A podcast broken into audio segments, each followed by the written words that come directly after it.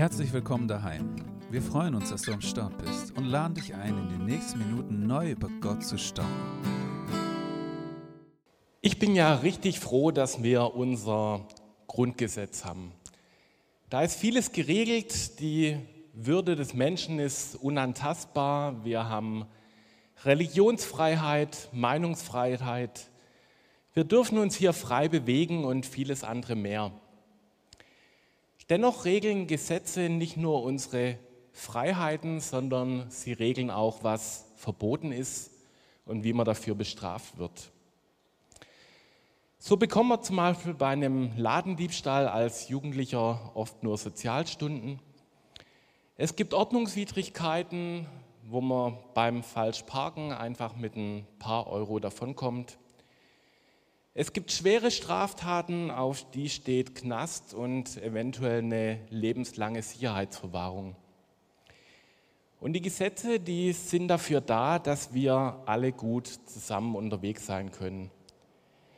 Die Strafen schrecken die meisten von uns ab, dass sie sich an die Regeln halten. Und so froh ich über die Gesetze bin, die wir hier haben, habe ich manchmal das Gefühl, dass wir hier doch Weltmeister im Erstellen von Gesetzen sind.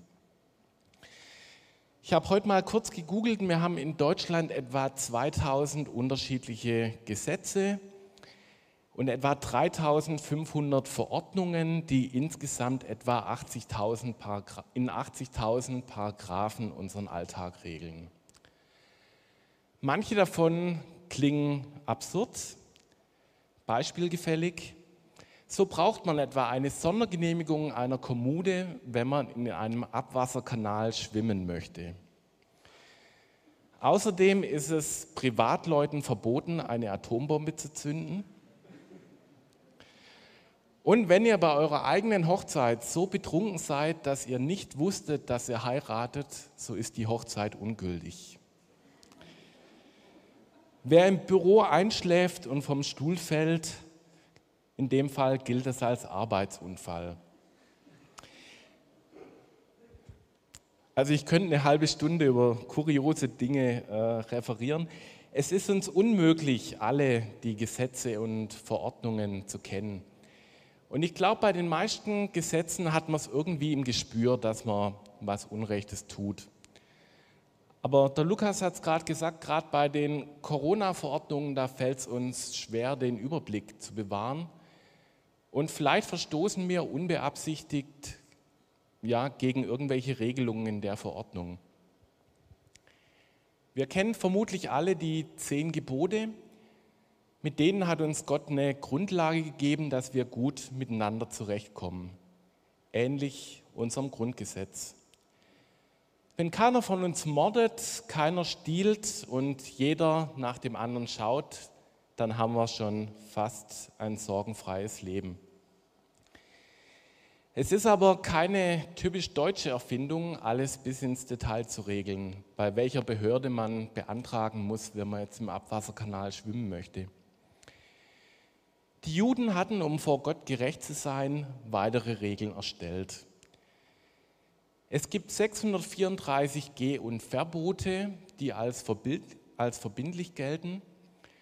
Und da die aber nicht alle Lebensbereiche abdecken können, gibt es Auslegungen und Konkretisierungen.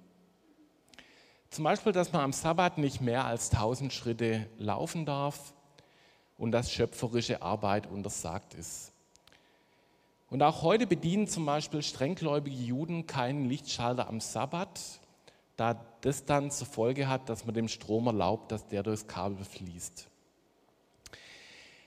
Da fand ich es interessant, es gibt das Zornet-Institut bei Jerusalem und das forscht an Lösungen, um Geräte am Sabbat bedienen zu dürfen. Da gibt es zum Beispiel Lichtschalter, man schaltet ihn ein und der Strom fließt erst ein paar Sekunden später zur Lampe. Dann bin ich nicht die direkte Ursache für das Licht. Das klingt jetzt vielleicht ein bisschen nach Spitzfindigkeit, aber es erlaubt den Juden im Rahmen der Gesetze zu bleiben und zum Beispiel trotzdem medizinische Behandlungen zu ermöglichen. Jesus geht an der Stelle mit den Gesetzen einen anderen Weg. So wie die Tüftler in dem Zomet-Institut stellt er sich die Frage, ob es nicht wichtiger ist, Menschen zu retten, als die Regeln bis ins Kleinste zu befolgen. Jesus selber hat das Sabbatgebot in den Evangelien mehrfach gebrochen oder anders ausgelegt, gerade wenn es im Weg stand, anderen aus der Not zu helfen oder Leben zu retten. Paulus schreibt dazu in Römer 7,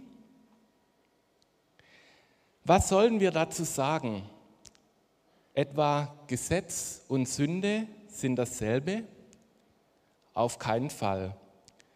Allerdings hätte ich ohne das Gesetz die Sünde gar nicht erkannt. Ich hätte zum Beispiel von der Begierde nichts gewusst, wenn das Gesetz nicht gesagt hätte, du sollst nicht begehren. Die Sünde machte sich das Gebot zunutze und weckte alle Begierden in mir. Denn ohne das Gesetz war die Sünde tot. Aber ich war damals am Leben ohne das Gesetz. Doch, doch dann kam das Gebot und die Sünde lebte auf aber ich musste sterben. So entdeckte ich, das Gebot, das eigentlich zum Leben führen sollte, brachte mir den Tod. Denn die Sünde machte sich das Gebot zunutze. Sie gebrauchte es, um mich, täuschen, um mich, täuschen, um mich zu täuschen und zu töten. Es bleibt dabei. Das Gesetz an sich ist heilig und das einzelne Gebot ist heilig gerecht und gut. Unwissen schützt vor Strafe nicht, heißt so schön. Vor zwei Jahren dachte noch niemand von uns, dass wir mal Ärger bekommen, wenn wir zum Beispiel ohne Maske eine Bankfiliale betreten. Wir wissen aber, dass wenn wir eine Pistole dabei haben und die Bank ausrauben, dafür bestraft werden. Erst dadurch, dass wir das Gesetz kennen, wissen wir, dass wir was Verbotenes tun. Wenn ich in meinem Leben noch nie was von der Heckenschutzverordnung gehört habe, weiß ich nicht, dass ich was Verbotenes tue, wenn ich meine Hecke im Sommer zurückschneide. Paulus bezeichnet das Gesetz als heilig, gerecht und gut. Aber das Gesetz führt uns auf eine falsche Pferde. Wenn ich jetzt hier die Garantie haben möchte, nie mit dem Gesetz in Konflikt zu kommen, muss ich eigentlich die 80.000 Paragraphen kennen, die es in Deutschland gibt. Und wenn ich das Gesetz als Weg zu Gott, zu meinem Heil sehe, dann darf mir kein einziger Fehler unterlaufen, auch nicht in Gedanken. Aber dazu sind wir Menschen einfach nicht in der Lage. Wir Menschen werden dazu verleitet, unseren eigenen Fähigkeiten mehr zu vertrauen als Gott. Das Gesetz ist also eine Art Spiegel, das mir zeigt, dass ich es gar nicht erfüllen kann. Und Paulus sieht den Menschen an der Stelle im Spannungsverhältnis zwischen dem Gesetz Gottes und der Sünde. Warum kann ich seine Gebote nicht zu 100 Prozent befolgen, wo ich doch weiß, dass sie gut sind und ich es eigentlich will.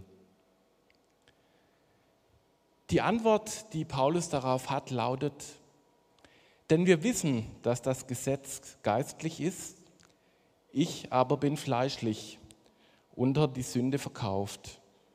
Denn ich weiß nicht, was ich tue. Denn ich tue nicht, was ich will, sondern was ich hasse, das tue ich. Wenn ich aber das tue, was ich nicht will, stimme ich dem Gesetz zu, dass es gut ist. So tue ich das nicht mehr selbst, sondern die Sünde, die in mir wohnt. Ich würde gern, aber kann einfach nicht. Ich hätte vielleicht gern mein Traumgewicht, aber die Versuchung ist zu groß. Ich hätte gern vielleicht eine bessere Mathe-Note, aber da waren einfach wichtigere Dinge. Ich würde mich vielleicht gern an Gottes Regeln halten, aber ich kann es einfach nicht. Paulus sagt an der Stelle, wir sind Menschen und wir können aus unserer Haut nicht raus.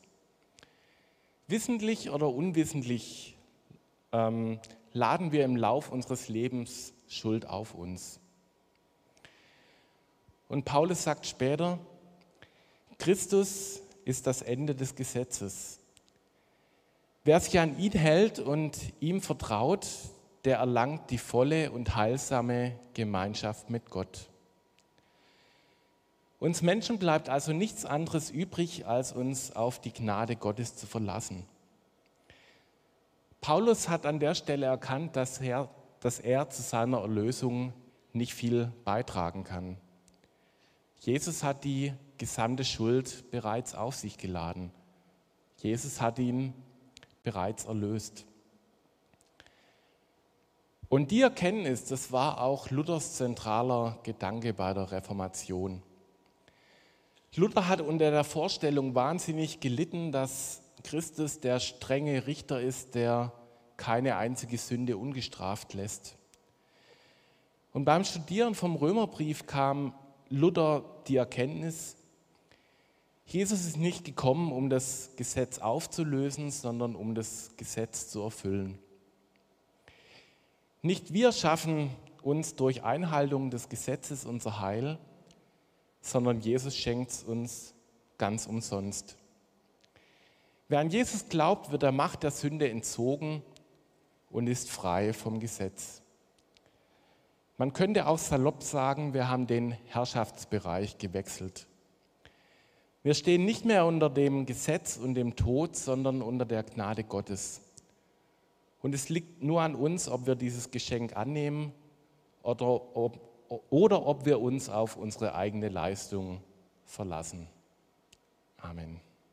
Wenn du mehr über Heimwärts wissen willst, klick dich auf heimwärts.net, schau bei Instagram unter Heimwärts rein oder besuch uns einfach im Gottesdienst in der Johanneskirche in Filderstadt-Bernhausen. Guck doch mal rein.